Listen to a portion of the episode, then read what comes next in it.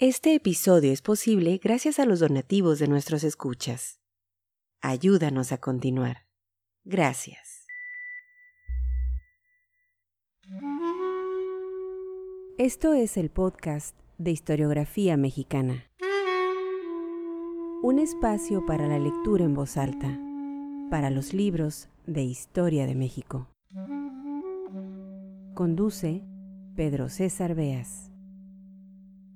Los comentarios a esta serie, El México Moderno, de Manuel Gutiérrez Nájera, los puedes escuchar en el episodio número 36. La novela del tranvía.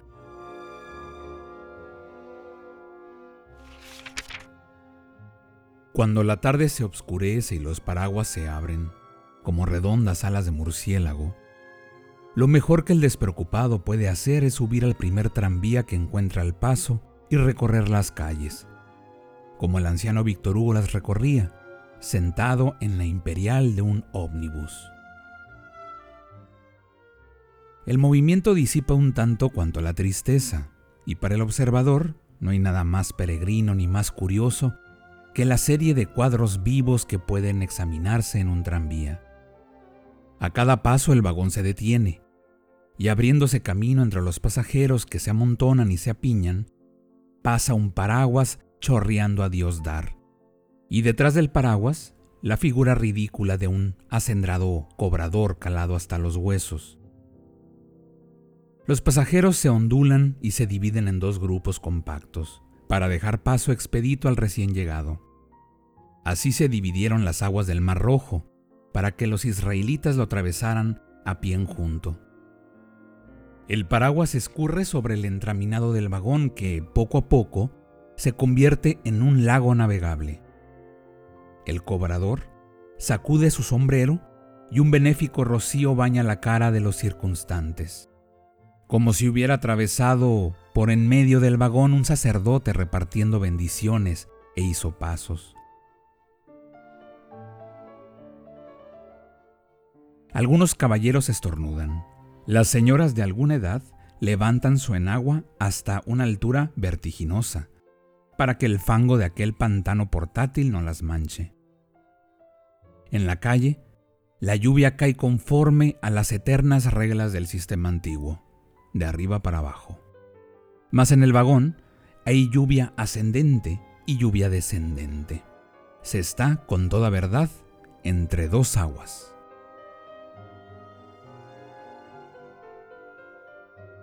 Yo, sin embargo, paso las horas agradablemente encajonado en esa miniaturesca arca de Noé, sacando la cabeza por el ventanillo, no en espera de la paloma que ha de traer un ramo de oliva en el pico, sino para observar el delicioso cuadro que la ciudad presenta en ese instante.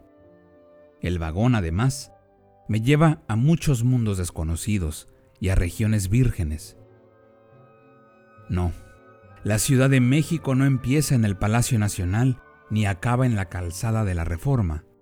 Yo doy a ustedes mi palabra de que la ciudad es mucho mayor. Es una gran tortuga que extiende hacia los cuatro puntos cardinales sus patas dislocadas. Esas patas son sucias y velludas. Los ayuntamientos con paternal solicitud cuidan de pintarlas con lodo mensualmente.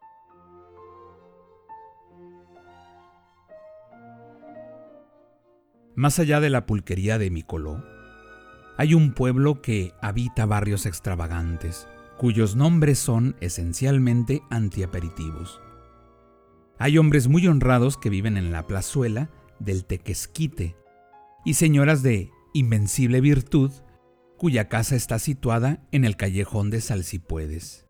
No es verdad que los indios bárbaros estén acampados en esas calles exóticas, ni es tampoco cierto que los pieles rojas hagan frecuentes excursiones a la plazuela de la Regina.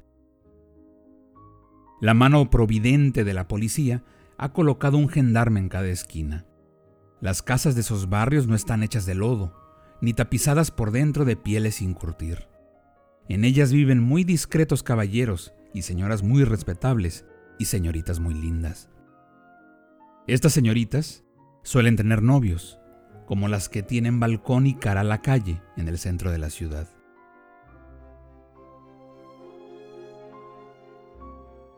Después de examinar ligeramente las torcidas líneas y la cadena de montañas del nuevo mundo por que atravesaba, volví los ojos al interior del vagón. Un viejo de levita color de almendra meditaba apoyado en el puño de su paraguas. No se había rasurado, la barba crecía cual ponzoñosa hierba entre arenales. Probablemente no tenía en casa navajas de afeitar, ni una peseta.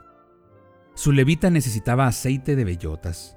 Sin embargo, la calvicie de aquella prenda respetable no era prematura, a menos que admitamos la teoría de aquel joven poeta, autor de ciertos versos cuya dedicatoria es como sigue. A la prematura muerte de mi abuelita, a la edad de 90 años.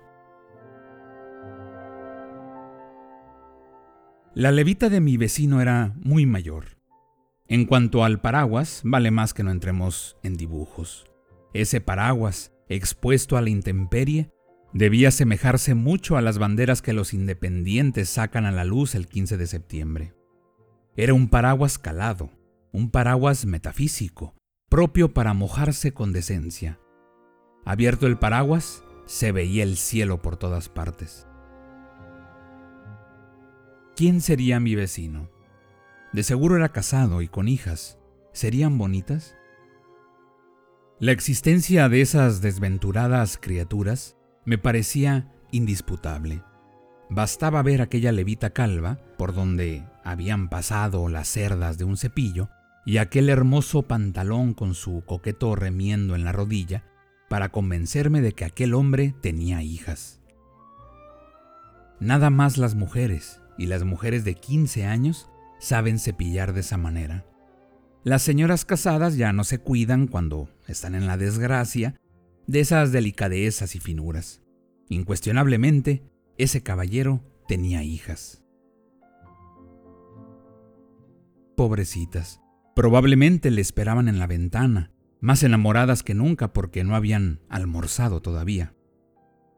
Yo saqué mi reloj y dije para mis adentros, son las cuatro de la tarde pobrecillas. Va a darles un vaído. Tengo la certidumbre de que son bonitas. El papá es blanco, y si estuviera rasurado no sería tan feote. Además, han de ser buenas muchachas. Este señor tiene toda la facha de un buen hombre. Me da pena que esas chiquillas tengan hambre. No había en la casa nada que empeñar. Como los alquileres han subido tanto, tal vez no tuvieron con qué pagar la casa y el propietario les embargó los muebles, Mala alma, si esos propietarios son peores que Caín.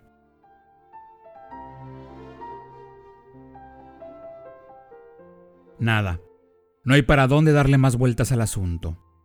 La gente pobre decente es la peor traída y la peor llevada. Estas niñas son de buena familia. No están acostumbradas a pedir. Cosen ajeno. Pero las máquinas han arruinado a las infelices costureras y lo único que consiguen a costa de faenas y trabajos es ropa de munición.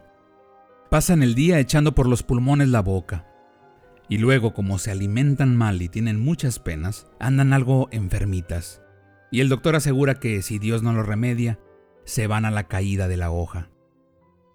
Necesitan carne, vino, píldoras de fierro y aceite de bacalao. Pero, ¿con qué se compra todo esto?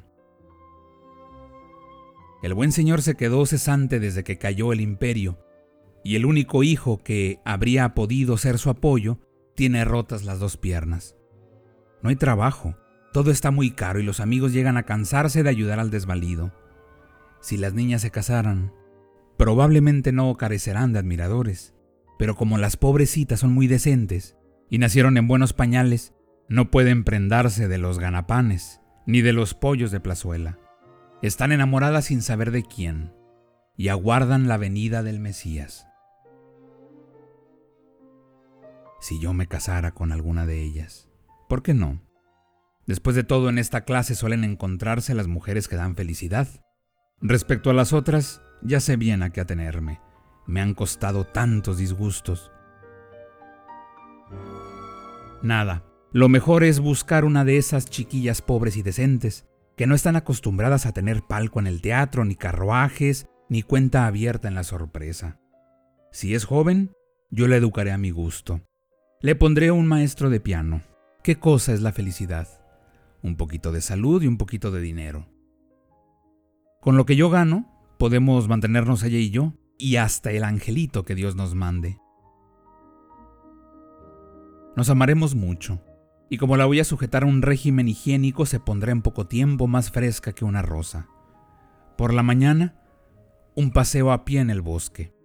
Iremos en un coche de a cuatro reales hora, o en los trenes. Después, en la comida, mucha carne, mucho vino y mucho fierro. Con eso, y con tener una casita por San Cosme, con que ella se vista de blanco, de azul o de color de rosa, con el piano, con los libros, las macetas y los pájaros, ya no tendré nada que desear. Una heredad en el bosque, una casa en la heredad, en la casa pan y amor, Jesús, qué felicidad. Además, ya es preciso que me case. Esta situación no puede prolongarse, como dice el gran duque de la Guerra Santa.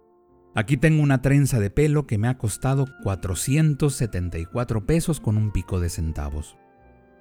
Yo no sé de dónde los he sacado. El hecho es que los tuve y no los tengo. Nada. Me caso decididamente con una de las hijas de este buen señor. Así la saco de penas y me pongo en orden. ¿Con cuál me caso? ¿Con la rubia? ¿Con la morena? Será mejor con la rubia. Digo, no, con la morena. En fin, ya veremos. Pobrecillas, tendrán hambre.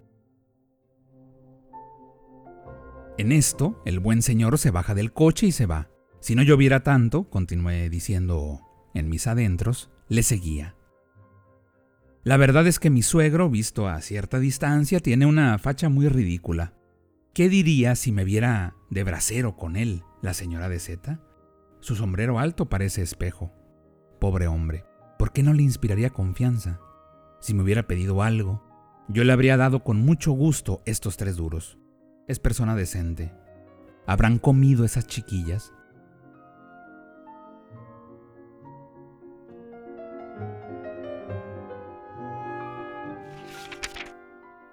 Escucha todos nuestros episodios en historiografiamexicana.com.